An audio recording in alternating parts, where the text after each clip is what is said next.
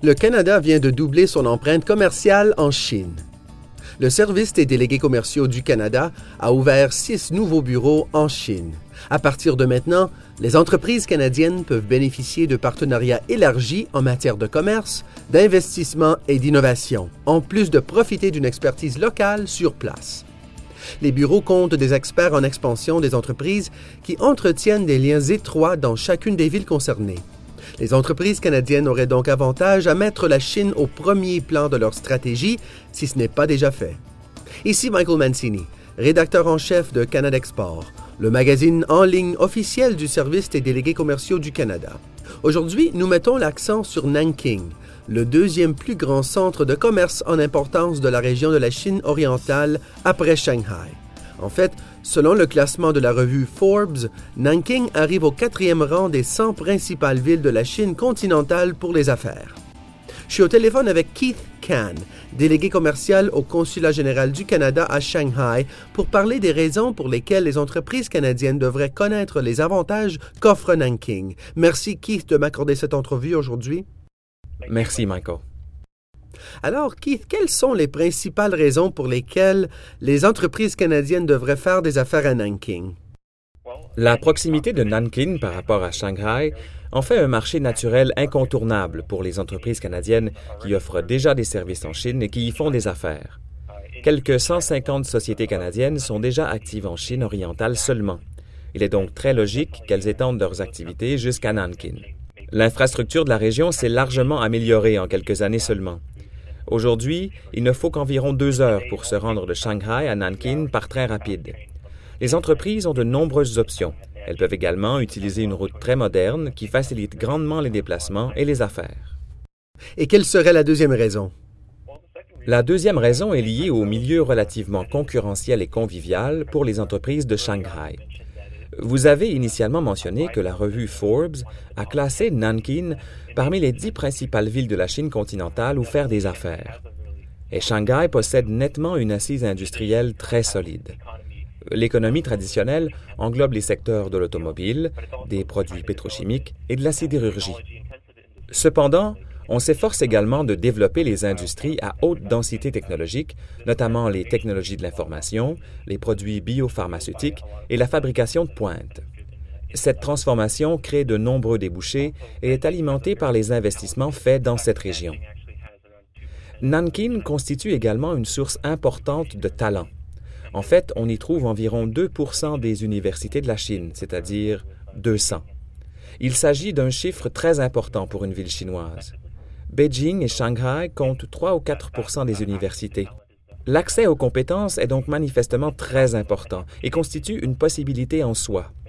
Nombre d'universités et d'écoles secondaires canadiennes ont déjà établi des partenariats dans cette région et offrent des programmes de diplômes conjoints dans divers domaines ou des programmes mixtes d'études et d'échanges. La ville semble donc être dotée d'une assise économique très diversifiée. Quelle est la troisième raison? La troisième raison de s'établir à Nankin est liée à l'emplacement stratégique de la ville. Nankin a été la capitale de la Chine pendant six dynasties et sa géographie en fait un lieu unique d'où l'on peut atteindre non seulement Shanghai, mais aussi d'autres provinces situées plus loin dans l'arrière-pays, notamment celles d'Anhui et de Shanxi. Nankin est une grande ville de 7 millions d'habitants, la deuxième en importance de la région. C'est également la capitale de la province de Jiangsu, l'une des provinces les plus prospères et développées de la Chine. Vous savez peut-être que la province de Jiangsu est jumelée avec l'Ontario et que les deux provinces ont de nombreux intérêts sectoriels en commun, y compris dans les secteurs de l'automobile, de la fabrication et de la haute technologie. La province de Jiangsu occupe également une place de premier plan au chapitre de l'attraction de l'investissement étranger. Vous savez peut-être aussi que certaines villes du sud de la province se sont dotées d'une assise très solide en matière de haute technologie. Cette propriété et cette croissance stimulent évidemment le développement de Nankin. Vous avez abordé le fait que la province de Jiangsu est jumelée avec l'Ontario. Quels avantages ce jumelage pourrait-il offrir à une entreprise type de l'Ontario? Ou s'agit-il d'un jumelage largement symbolique? Ce jumelage comporte également des liens commerciaux solides. En fait, l'Ontario amène plusieurs délégations commerciales dans la province de Jiangsu. Par exemple, nous contribuerons à l'exploitation de débouchés auprès d'entreprises qui font partie de délégations dans le secteur de l'environnement. Cette relation présente donc effectivement des avantages concrets. Pourquoi était-il important pour le service des délégués commerciaux d'ouvrir un bureau à Nanking plutôt que de desservir Nanking depuis Shanghai?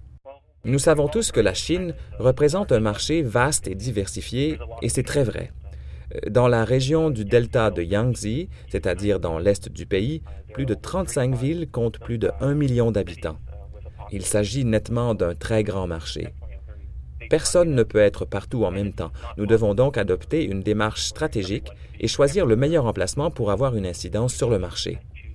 Nankin est l'un des endroits où le service des délégués commerciaux peut offrir un meilleur service à sa clientèle et trouver des débouchés. Maintenant, Keith, pouvez-vous décrire la réalité d'une entreprise canadienne type qui ferait des affaires à Nanking? Quels sont les défis auxquels une entreprise canadienne pourrait faire face là-bas? Pour une entreprise canadienne qui s'implante à Nankin, il s'agit d'une grande ville, et il est évidemment difficile de savoir quelles entreprises locales constitueront les meilleurs partenaires d'affaires et vice-versa.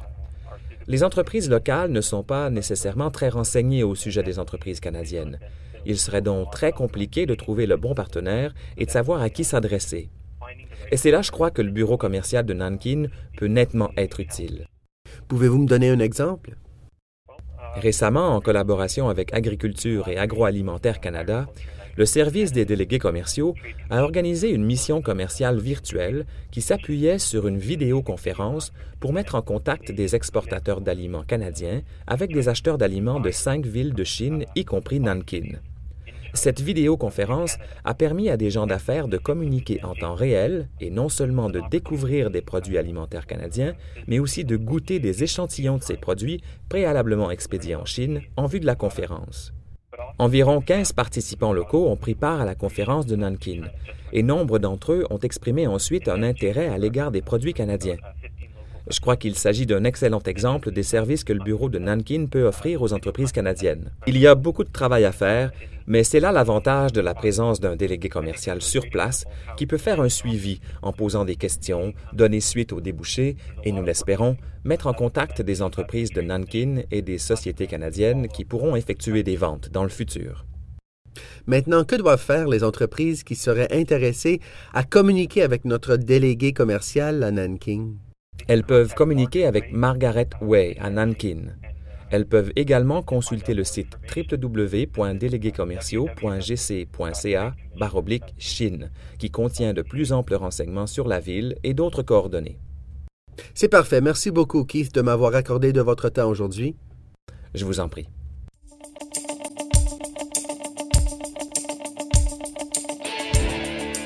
Voilà qui conclut le présent balado de Canada Export.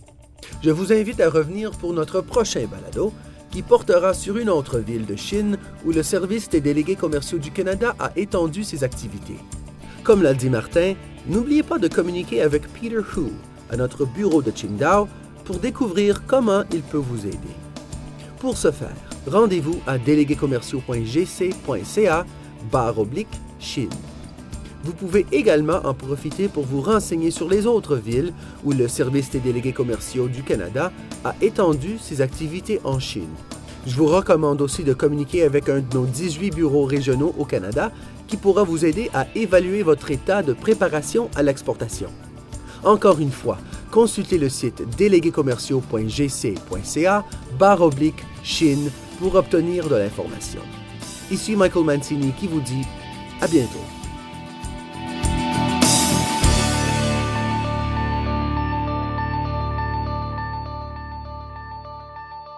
Vous venez d'entendre une balado-diffusion du gouvernement du Canada.